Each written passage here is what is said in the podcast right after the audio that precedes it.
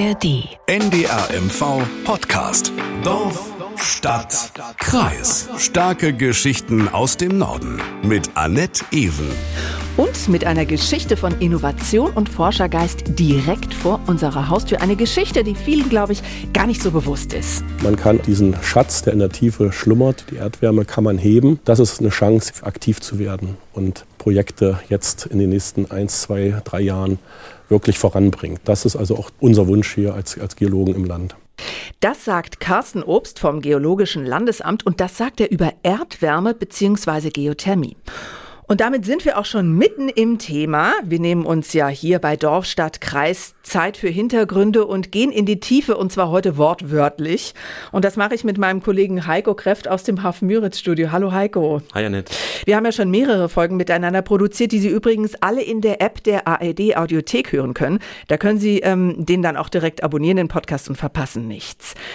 Also Heiko hat mal wieder ein total spannendes und überraschendes Danke. Thema mitgebracht. Du hast eine Zeitreise gemacht für mhm. das Nordmagazin und dich intensiv mit dem Thema Geothermie beschäftigt. Mhm. Das ist jetzt, wäre jetzt eigentlich nicht so mein Thema, muss ich sagen.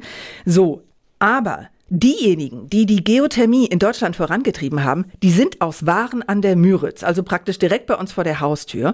Und als ich diese Zeitreise gesehen habe, da habe ich gesagt, Heiko, ich habe Fragen, ich habe wahnsinnig viele Fragen. Lass uns dazu bitte eine Podcast-Folge machen und jetzt stehen wir hier. So dann habe ich gedacht, so, klar, wie kann man da wieder stehen?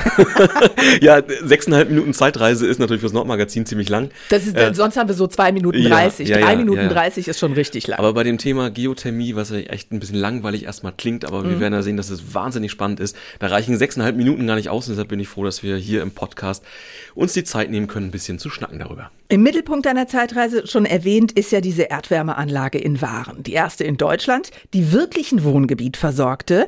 Die ist immer noch im Betrieb. Äh, bald feiert sie ihren 40. Geburtstag. Heute reden wir darüber, wie und warum diese Anlage entstanden ist, wie dieses Thema vorangetrieben wurde und wie die BRD mit großen Augen in Richtung DDR schaute. Und natürlich sprechen wir auch darüber, wie die Entwicklungen heute sind. Sie merken, das Thema ist wahnsinnig aktuell. Alternative Energien, ähm, warum muss ich Ihnen, glaube ich, nicht sagen. Also, Heiko, erstmal müssen wir mhm. klären, was genau ist Geothermie? Erdwärme haben wir schon gehört. Ja, genau. Also die Grundidee, die ist äh, relativ simpel. Also man weiß, unter der Erde sind heiße Wasserschichten. Mhm. Wir sprechen da so von Temperaturen von über 50 Grad bis fast 100 Grad. Und mit einer tiefen Bohrung können diese Wasserbecken, die sogenannten Reservoire, angezapft werden. Und dann wird das heiße Wasser nach oben gepumpt und per Wärmetauscher wird die Energie dann quasi entnommen. Das kalte Wasser geht wieder runter durch eine zweite Bohrung mhm. und am besten wieder genau auf die gleiche Höhe. Die Geologen sagen auf den gleichen Horizont, damit da unten keine Hohlräume entstehen. Jetzt waren in Waren ja richtige Pioniere, kann man sagen. Erzähl mal, was hat es mit dieser Anlage auf sich? Es war ja irgendwann klar, dass mit der Kohle ähm, zur Energiegewinnung, das geht jetzt nicht ewig so weiter. Wie kam man denn da aber auf Erdwärme? Dass das theoretisch funktioniert, das war den äh, Leuten damals klar. Mhm. Aber es war trotzdem natürlich ein total kühnes Vorhaben. Die Anlage in Waren ging 1984 in Betrieb, also nächstes Jahr ist da die große äh, Feier. Mhm. Aber die Vorarbeiten haben natürlich schon ein bisschen früher äh, begonnen. Also diese Anlage, 40 Jahre alt, äh, hört sich alt an, ist aber natürlich überhaupt nicht äh, altes Eisen. Die Anlage in Wahn ist die erste große Geothermieanlage in Deutschland. Da rede ich jetzt vom Osten und vom Westen. Heute werden, auch wie damals 1984, äh, ungefähr 1800 Wohnungen mit Fernwärme versorgt. Und alles begann eigentlich äh, mit den ersten Bohrungen 1981. Damals wurde auf dem Papenberg, das ist so am Stadtrand von mhm. Wahn, kann man schön auf die Binnenmüritz äh, gucken, ähm, wurde ein Neubaugebiet geplant und da hat man die Idee gehabt, so, hey, das können wir doch mit Erdwärme heizen. Nicht ganz von Anfang an dabei war Hans-Udo Reimer von den Stadtwerken Bahn, aber schon ziemlich in den 80er Jahren äh, hat er sich damit beschäftigt. Er kennt da in dieser Anlage wirklich jedes Ventil, jede Stellschraube. Ja. Und äh, ich hatte das große Glück, dass er mich da durch diese Anlage geführt hat. Es war ein streng geheimes Objekt. Das war ein Ministerratsbeschluss. Es wurde nicht groß laut. Es war, durfte keiner Besuch kommen, wer nicht angemeldet war. Aber man hatte ja mal seine Kollegen und so hatte man dann versucht, sich ab und zu mal zu treffen, um Erfahrungsaustausch zu machen oder Material zu tauschen. Es wurden auch große Forschungen dran betrieben, was hält am besten, was geht in Ordnung, was ist nicht schlecht. Es sollte eben versucht werden, wie können wir hier was äh, machen, um die Energieversorgung der DDR zu sichern.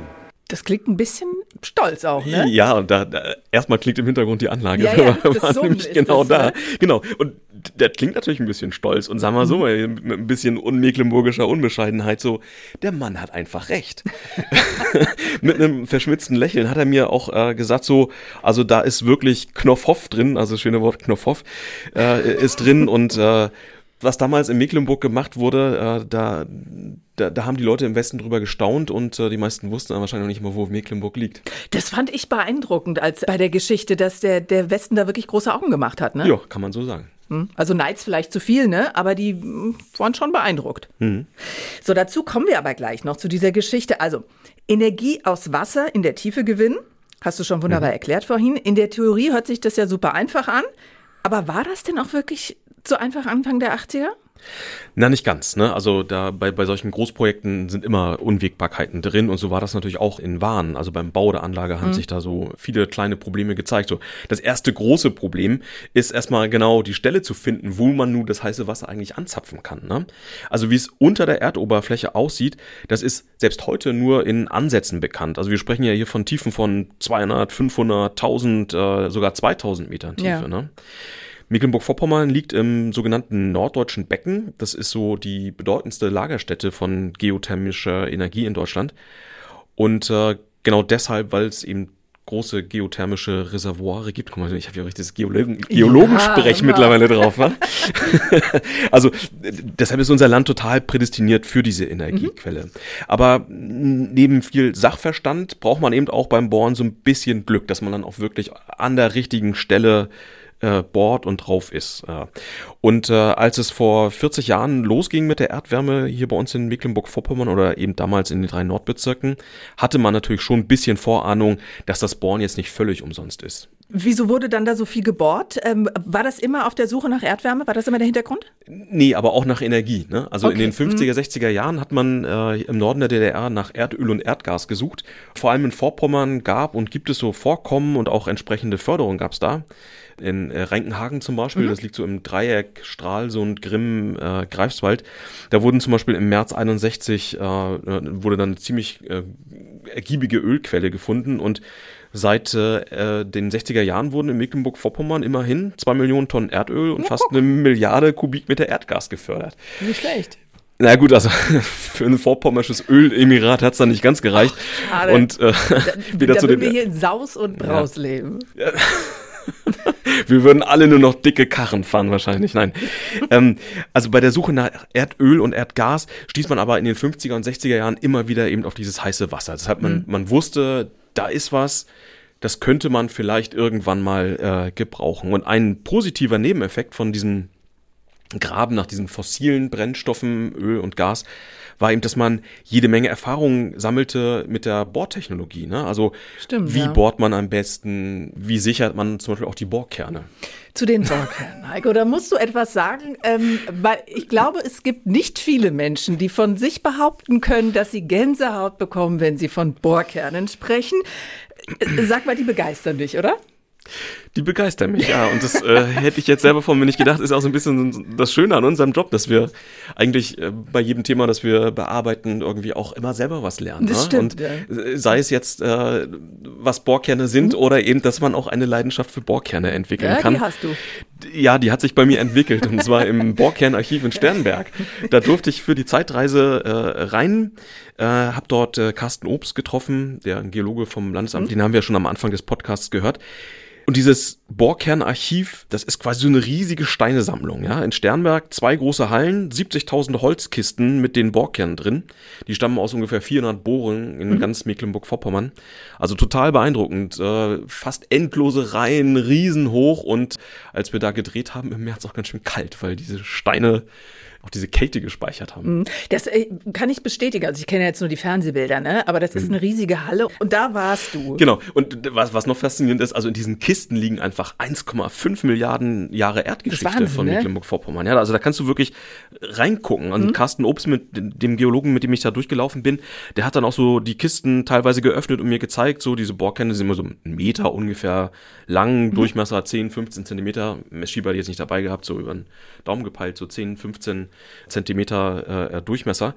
Und in jeder Kiste sah es irgendwie ein bisschen anders aus. Also wir haben zum Beispiel die Bohrung von Waren, die da 1981 äh, begonnen wurde, angeguckt. In der einen Kiste war es halt Gestein und dann in der nächsten Kiste, die da halt ein paar hundert Meter tiefer war, war es dann zum Beispiel fast bröseliger Sand. Ja, ja. Ähm, das ist also wirklich äh, interessant. Und wenn ich meine Leidenschaft, neu entdeckte Leidenschaft für Bohrkerne teilen darf, also die Geologen, die machen da jedes Jahr in Sternberg auch einen Tag der offenen Tür. Hingehen hingehen. Das ist wirklich so spannend. Also da kann man auch von Neubrandenburg bei einer Sterndecke.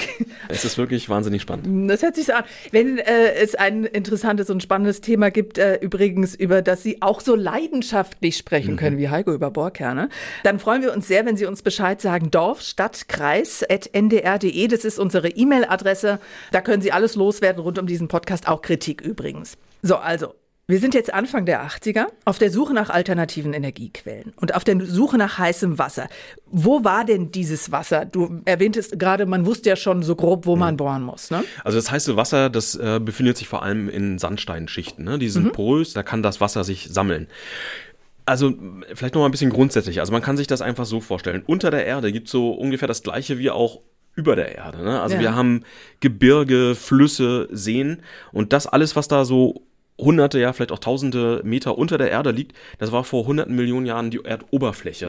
Carsten Obst hat mir eine Karte vom, vom unterirdischen Mecklenburg-Vorpommern gezeigt. Und da kann man, gibt's? ja, ja, genau, das, gibt's, das ist wirklich ganz spannend. Mhm. Und auf diesen Karten kann man eben sehen, also da, wo Mecklenburg-Vorpommern jetzt liegt, da gibt's so Flussgebiete, mhm. Küstenlinien und an den, an den Rändern von diesen urzeitlichen Flüssen und auch an diesen Küstenlinien. Das sind eben vielversprechende Orte mit heißem Wasser, weil da eben diese Sandsteingeschichten sind. Und äh, ganz konkret auf dieser Karte kann man das wunderbar sehen, wo auch eben zu DDR-Zeiten schon Bohrungen stattgefunden haben, also in Waren, in Neubrandenburg, in Schwerin, in Neustadt-Lewe in Stralsund, aber auch auf äh, Rügen und äh, Usedom. Und ähm, in Waren, um mal beim Beispiel Waren zu bleiben, da stieß man dann eben Anfang der 80er Jahre in 1540 Metern Tiefe auf 61 Grad heißes Wasser. Und da hat die DDR ja dann investiert. Das fand ich ehrlich gesagt erstaunlich, weil vielleicht ist das jetzt auch nur meine persönliche Sicht oder meine persönliche Vorstellung, aber ich verbinde die DDR jetzt nicht unbedingt mit Innovation. Aber das hm. wurde da gemacht. Genau, das wurde gemacht. Also kurze Erklärung ist so, weil nichts anderes übrig blieb blieb. Längere Antwort wäre vielleicht, also damals gab es halt viele unterschiedliche Probleme, die sich so zum Riesenproblem zusammenballten. Ne? Also, und das war so eine gewisse Verzweiflung, vielleicht auch große Verzweiflung und aus Verzweiflung kommt ja dann auch manchmal Mut zu Neuem. Ne? Mhm. Und das hat sich damals die DDR auf jeden Fall eine Menge kosten lassen, hat mir der Geologe Carsten Obst gesagt. Also Bohrungen waren damals auch nicht billig. Es gibt auch natürlich Kostenaufstellungen. Aber die Arbeitskräfte waren natürlich im Vergleich zum internationalen Markt günstig. Und es gab eben eingespielte Bohrtrupps. Aufgrund der Erdöl- und Erdgaserkundung in den Jahrzehnten davor hatte man also viel äh, Personal und Know-how am Start, was dann entsprechende Projekte auch durchführen konnte. Und in diesem Jahr haben wir ja das große runde Jubiläum 50 Jahre Ölkrise. Mhm. Ist jetzt nicht unbedingt das klassische nicht. Freudenfest, aber nee. immerhin ein, ein, ein Jubiläum, das sich zu erinnern lohnt. Ne? Also im Westen 73 autofreie Sonntage, weil eben die ja. weltweiten Preise für Erdöl enorm angestiegen sind damals. Und in der DDR war die Situation ein bisschen anders. Da brach jetzt nicht sofort die große Preiskrise aus, denn die DDR musste Erdöl ja nicht auf dem freien Markt kaufen. So Öl und Gas kamen vor allem aus der Sowjetunion zu relativ moderaten Preisen. Zeitversetzt kam es dann aber eben doch zu einer Preiserhöhung, also von 74 bis 86 habe ich mal nachgeschaut. Mhm. Da, da stieg der Importpreis für sowjetisches Erdöl um das Elffache. So, und das setzte die DDR natürlich so ein bisschen unter, bisschen ist ein unter bisschen Druck. untertrieben. Mhm. Also setzte die DDR dann ein bisschen unter, unter Zugzwang, so, weil sie konnte ja auch mangels Devisenknappheit irgendwie jetzt nicht irgendwie sagen, so, okay, wir kaufen jetzt nicht beim großen Bruder, sondern kaufen irgendwo anders. Mhm. Das ist wahnsinnig aktuell, ne? Also ich meine, ja. hohe Energiepreise, Abhängigkeit von, von russischem heute oder damals sowjetischem Öl und Gas, äh, das klingt nicht so, als ob wir über ein Thema sprechen, das 50 Jahre alt ist. Mhm. Und dann kam ja noch ein weiteres äh, Thema dazu, was jetzt auch nicht so, wir haben ja neulich gerade einen Podcast über Atomkraft in, in, ja. in Polen gemacht, äh, mhm. Wo wir über polnische Abhängigkeit von Braunkohle und äh, Steinkohle geredet haben. Und genau das hatte die DDR ja auch. Ne? Also Braunkohle war der wichtigste Energieträger in der DDR mhm. und klar, die Vorräte sind irgendwie endlich gewesen. Das hat man auch in den 80ern, späten 70ern, Anfang der 80er festgestellt. Und dann kommt noch hinzu, dass die Braunkohle natürlich im, in den Südbezirken der DDR war und der ganze Kram ja dann bis in die Nordbezirke hochgebracht werden musste, was quasi Transportprobleme sind, äh, gerade auch im Winter. Es gab da auch Winter, wo es dann wirklich schwierig wurde, diese ganze Mm, Kohle ja. in den Norden zu bringen zum, zum Heizen. Und was eben auch teuer war, ökonomische Belastung. Das habe zum Beispiel bei der Anlage in Waren zu DDR-Zeiten auch immer ausgerechnet, wie viel Waggons Kohlen da eigentlich gespart äh, werden. Ne? Also diese ökonomischen Vorteil, den Erdwärme äh, potenziell bot, äh, Ja. war das Gute. Und aber natürlich auch über die ökologischen Dinge. Da wollen wir ja eigentlich gar nicht drüber reden. Also wenn man das heute ja auch sieht, was Kohleabbau bedeutet, also die Zerstörung von Landschaften, die Abgase, der CO2-Ausstoß, ne? Deshalb gab es eben äh, einen DDR-Regierungsbeschluss, so, wir schauen jetzt mal, was für alternative Energiequellen es gibt. Und da war eben neben der Windkraft, zu der ich auch eine Zeitreise gemacht habe, denkt man ja auch nicht. Auch, Er auch hatte das, sie alle. Er hatte sie alle. naja, er hatte vor allem zwei wahnsinnig spannende Windkraftpioniere aus Rostock. Zeitreise gucken, ist in der NDR-MV-App. Äh, Genau, findet man die zusammen mit der Geothermie-Zeitreise. Ja, ich bin auch ein bisschen auf dem Energie. Äh, Ist auch spannend. gerade. ne? Das ist total spannend. Das ist, das ist Geschichte, aber es ist halt so nah dran an Mhm. dem, was wir heute auch äh, zu knacken haben an Problemen. Ne? Und man denkt nur so, zurück in die Zukunft. Aber wirklich in dem Fall. Waren, das höre ich da so ein bisschen raus, war so ein bisschen ein Versuchsobjekt. Du hast aber auch schon von Problemen gesprochen. Jetzt haben wir erst gesagt, dass Mhm. äh, man natürlich erstmal die heiße Quelle finden musste. Ohne die geht's nicht. Was gab es denn da noch für Probleme? Na, als man dann die heiße Quelle gefunden hat und äh, das äh, heiße Wasser dann hochgepumpt hat, da hat man relativ schnell festgestellt, oh, das ist aber ganz schön salzig, das Wasser. Das ist, Okay. denkt man sich, ja, was erstmal nicht so schlimm, so, wir wollen es ja nicht ist ja wurscht eigentlich. Wir, wollen es ja nicht trinken. Mhm. ähm, übrigens, das, das Salz, heute, heute wird es genutzt. Ne? Also die, teilweise ziehen sie dann das Salz raus und dann machen sie so Badesalz in Waren. Also du kannst Och, das auch quasi in Warener Sohlebad Na, äh, Wasser baden. Warener Wellness. Aber am An ja, in der Tat. Aber am Anfang war das halt ein Riesenproblem, denn technologisch ist es ein Problem, weil ein hoher Salzgehalt dazu führt, dass es zu Korrosion kommt, ne? also in den Rohren. Genau, Und ja. da hat man sich dann ziemlich intensiv damit beschäftigt, wie diese unerbittliche Chemie quasi bezwungen werden kann. Und dann ist man in Waren auf die Idee gekommen, dass dieser Kreislauf eben komplett geschlossen sein muss. Also keine Luft von außen, damit es nicht zu äh, unerwünschten chemischen Reaktionen kommt. Und diese Technologie, die wurde da vom VEB Geothermie Neubrandenburg entwickelt. Und äh, da war es dann möglich so. Also die DDR, die von sich gerne sagte, so Weltniveau, wir haben Weltniveau, das war da wirklich der Fall. VEB Geothermie, sag noch mal bitte was Mhm. dazu. Was war das? Also dieser volkseigene Betrieb, das war ein Betrieb, der die Bohrung und die Konstruktion von Erdwärmeanlagen in der DDR übernahm. Zur Wendezeit gab es so ungefähr 700 äh, Mitarbeiter, ein Riesenunternehmen. Und dass dieses Unternehmen so groß war, das zeigt eben, welche Bedeutung die DDR der Erdwärme zuschrieb. Ne? Ja. Doch all diese Expertise, die eben bei den Experten vom VEB Geothermie da angesammelt wurde, die nutzte dann irgendwie, wie auch in anderen Bereichen, dann nicht unbedingt was. Die politische Wende bedeutete dann für die Erdwärme wirklich einen richtigen, echten Rückschlag. Ne? Obwohl Mecklenburg hier wirklich mal vorne war. Und äh, ich als alter Mecklenburger darf das auch sagen, wir sind ja mit unseren 50 Jahren oder 100 Jahren, ne? Wir haben einen Ruf, ja, und den haben wir eben bei der Erdwärme nicht zurecht gehabt. Ne? Also Mecklenburg ganz weit vorn. Ja. Und ich habe für die Zeitreise in Fernseharchiven auch gewühlt und bin dann zum Beispiel auf Beiträge vom Hessischen Rundfunk und vom Westdeutschen Rundfunk ähm, äh, ge- gestolpert. ja. Da zeigt man sich 1990 total erstaunt und auch begeistert eben über diese mecklenburgische äh, Energierevolution, würde ich fast Pionierarbeit sagen. hier. Ja, ja, genau. Und in diesen Beiträgen, das ist halt auch besonders spannend, da kommen auch westdeutsche Experten drin Mhm. vor. Die warnten zum Beispiel 1990 davor, dass dieser VEB Geothermie Neubrandenburg zerschlagen wird. Ne? Ich habe hier mal einen Ton mitgebracht von Rüdiger Schulz vom Niedersächsischen Landesamt für Bodenforschung und der hat im Mai 1990 im WDR Folgendes gesagt. Der VEB hat in den letzten fünf Jahren ein großes Know-how in der Beherrschung der hochversalzenen Wässer zur geothermischen Energienutzung hier aufgebaut. Sowas fehlt uns in der Bundesrepublik. Und wenn wir diese Energie in der Bundesrepublik, speziell in Norddeutschland, nutzen wollen, müssten wir meines Erachtens auf diesem Know-how aufbauen und können nicht wieder von vorne anfangen. Wir würden wirklich um fünf, sechs Jahre wieder zurückgeworfen werden. Ohne die Hilfe der DDR. Ohne die Hilfe der DDR und der Kollegen, speziell der Kollegen hier vom VEB Geothermie. Aber nach dem Motto, ist aus dem Osten, kann das weg, Mhm. äh, wurde der VEB dann äh, tatsächlich zerschlagen. Also ich bin jetzt hier fernab davon, irgendwie die DDR zu glorifizieren, aber das war dann doch irgendwie ein ja, ein herber Rückschlag. Das kam auch nicht so oft vor, ne? Bei so Innovationen, dass die, dass die BRD da irgendwie große Augen gemacht hat und geguckt mhm. hat. Vor allem bei technischen Innovationen, ne? Ja, aber es hat halt nichts genützt, ne? Und der VB wurde dann zerschlagen, mehrere Nachfolgefirmen zerteilt und diese Nachfolgefirmen, die kämpften dann echt vergeblich um öffentliche Gelder und mhm. Aufträge. Ne? Das hat im, in, dem, in dem Beitrag vom Hessischen Rundfunk ist da zum Beispiel Ewald Dorn zu, zu hören und zu sehen. Ähm, der war Geschäftsführer einer dieser Nachfolgefirmen und im Oktober 1990 äh, hat er das hier gesagt. Wir haben uns an das Ministerium für Wirtschaft, Abteilung Haushalt gewandt darüber hinaus an das Ministerium für Finanzen und zusätzlich haben wir auch den Ministerpräsidenten der DDR angeschrieben. Und als Rückantwort haben wir bloßen Informationen von dem Ministerium für Wirtschaft, wo wir auf einen kleinen Zettel den Vermerk erhalten haben, bitte Finanzierung über entsprechende Kreisstelle klären nicht mehr über das Ministerium für Wirtschaft.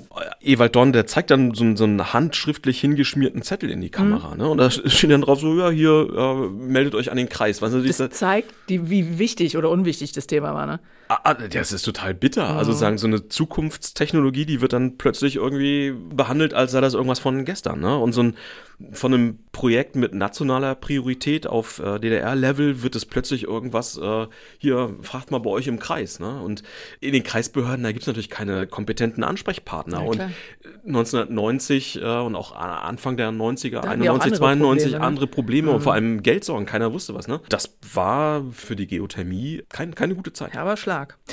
Es wurde an mehreren Stellen gebohrt, das hast du schon ähm, erwähnt. War denn Waren der einzige Ort, wo auch wirklich so ein Kraftwerk entstand? Jein, ne? Also es gab auch weit fortgeschrittene Pläne für Neustadt-Lewe, Schwerin, mhm. Neubrandenburg, Stralsund. In Neustadt-Lewe wurde zum Beispiel 87 dann auch äh, angefangen zu bohren und da stieß man in deutlich tieferen Tiefen als in Waren, also ja. bei 2250 Metern hm, okay. auf, aber Trommelwirbel 99 Grad heißes Wasser. Ne? Also es ist heißer als in Waren. Heißer geht nicht.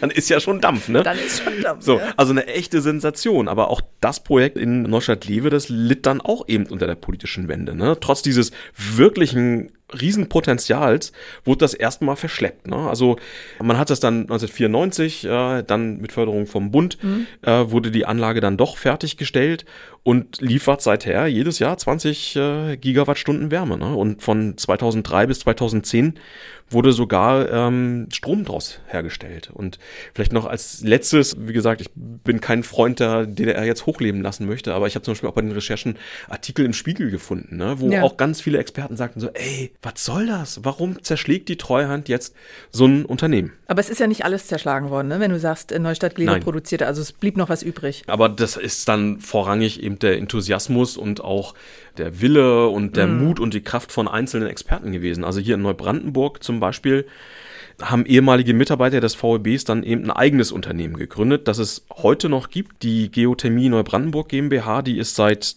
30 Jahren äh, weiterhin an dem Thema dran, ist ein Beratungs- und Planungsbüro, arbeitet international, ist eigentlich eine riesen Erfolgsgeschichte, kennt leider kaum jemand.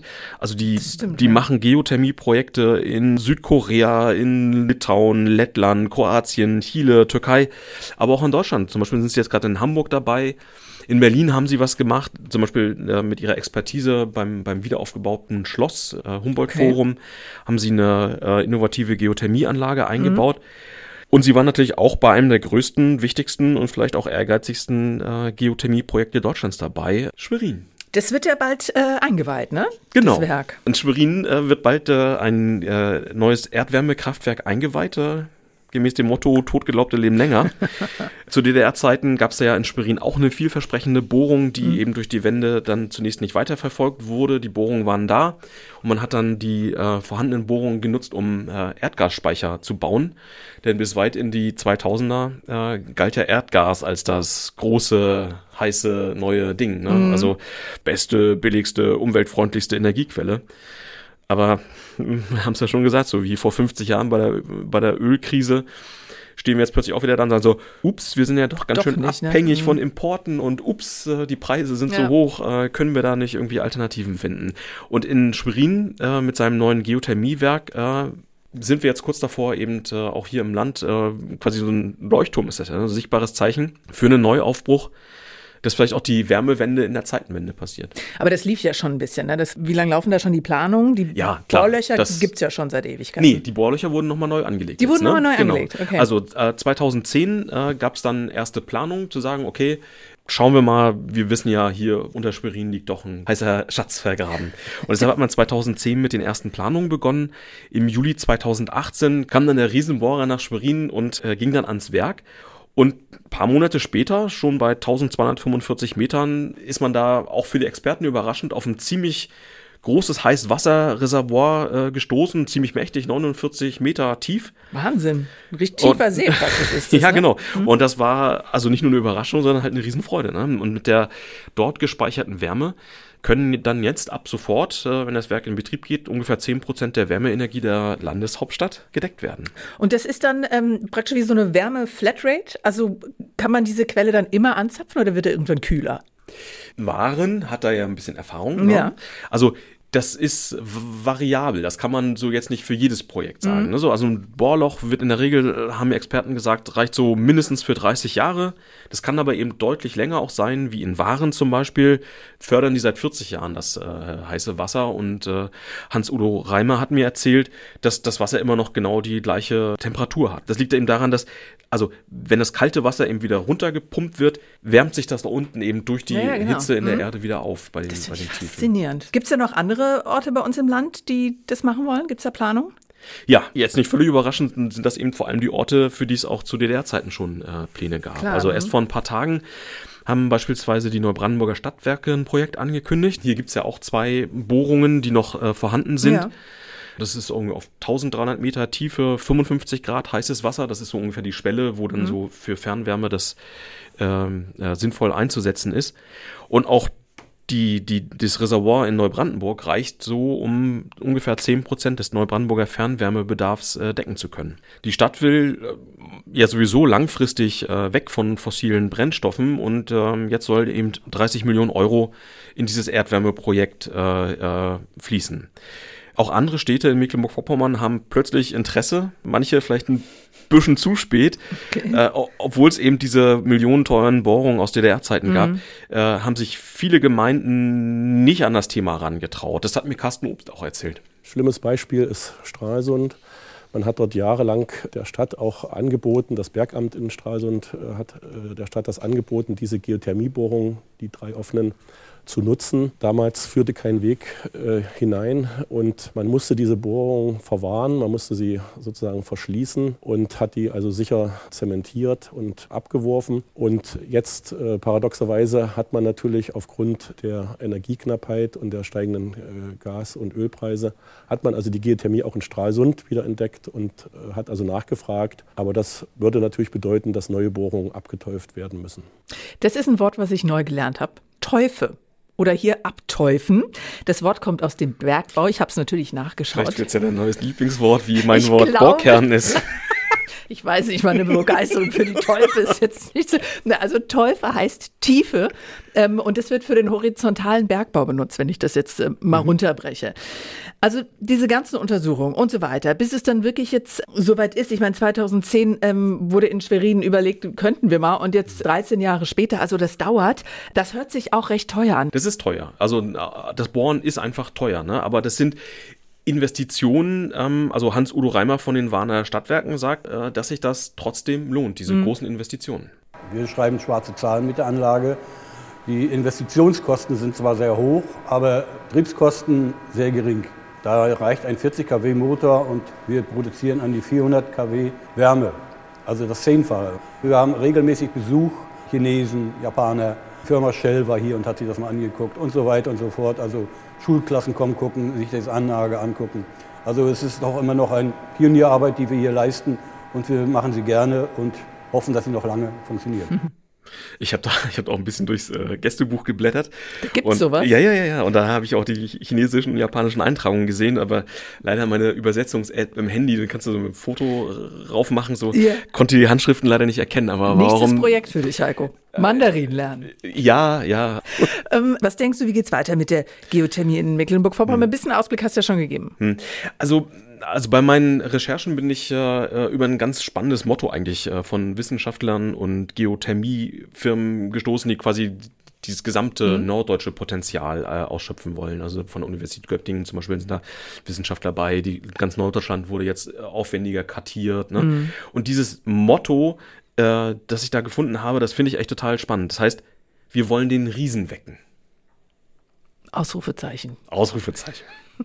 Ja, es scheint, als ob er geweckt wurde, so ein bisschen, ne? Mhm. Jetzt haben wir ganz viel über die Vorteile gesprochen von Geothermie und äh, wir alle wissen, es ist meist nicht alles Gold, was glänzt. Welche Nachteile gibt es denn auch? Ja, also Geothermie, so spannend wie es ist, ist natürlich kein Allheilmittel, mhm. um jetzt irgendwie sämtliche Energieprobleme Mecklenburg-Vorpommerns, Deutschlands oder der Welt zu lösen. Ne? Also Stromerzeugung, wie es zum Beispiel in Neustadt-Lewe ja eine Zeit lang gemacht wurde, das ist im Moment eher unrealistisch. Also das kann vielleicht irgendwie, Technologie wird sich ja immer weiterentwickeln, mhm. vielleicht irgendwann funktionieren, aber ist im Moment eben äh, kein Thema. Und das Ganze Thema Fernwärme ist natürlich äh, bei, bei diesen Millionen, die dort äh, investiert werden müssen, fängt an von den Bohrungen bis hin zu den äh, Kraftwerken. Das ist natürlich eine Kosten-Nutzen-Rechnung. Ne? Also Erdwärme ist Gold, aber das Gold nützt nur was, wenn es eben eine bestimmte Abnehmerzahl gibt. Ne? Klar, also ja. du, du, brauchst ein Fernwärmenetz, was vorhanden ist. Das hast du nicht in kleinen Orten, sondern da mhm konzentrieren wir uns eben auf die Städte des Landes und die Städte müssen dann auch noch auf so Schätzen sitzen wie Schwerin, wie ja, Neubrandenburg. wie Neubrandenburg. Mhm. Ne? Und, ähm, und worüber wir jetzt hier nicht geredet haben, die haben natürlich auch Nachteile, sind so kleine private Anlagen, mhm. aber die funktionieren auch völlig anders als das, über das wir jetzt hier geredet haben. Also Sie merken, es Geothermie an und für sich bietet Stoff für wahrscheinlich nicht nur eine Podcast-Folge. Aber wir heute haben gesprochen über die Entwicklungen in Mecklenburg-Vorpommern. 40 Jahre nachdem das erste Geothermiewerk in Deutschland und zwar in Waren eröffnet wurde. Ja, und 40 Jahre später ist, ähm, ich habe schon mehrfach gesagt, aber ich glaube, das sehen wir alle, es ist immer noch wahnsinnig aktuell. Großes Thema und die Pioniere mhm. in Sachen Erdwärme in Deutschland kommen von hier. So ist. so, eine Geschichte, Heiko, die ich nicht kannte und die ich wahnsinnig spannend fand. Heiko Kräft aus dem Haff Müritz Studio, du hast sie ausgegraben. Vielen Dank dafür. Annette, danke, dass ich kommen durfte und mich aussprechen durfte und über Leiden, also, neu entdeckte Leidenschaften reden durfte. ja. So, wenn Sie jetzt noch nach so vielen Fakten über Geothermie ein bisschen Entspannung brauchen, dann äh, kann ich Ihnen sehr unseren Podcast Jazz Time empfehlen, einen NDR-MV-Podcast. Da gibt es eine Stunde allerfeinsten Jazz und auch diesen Podcast, den finden Sie in der App der ARD Audiothek. Und damit verabschiede ich mich. Mein Name ist Annette Even. NDR MV Podcast. Dorf, Stadt, Kreis. In der kostenlosen NDR MV App und in der ARD Audiothek.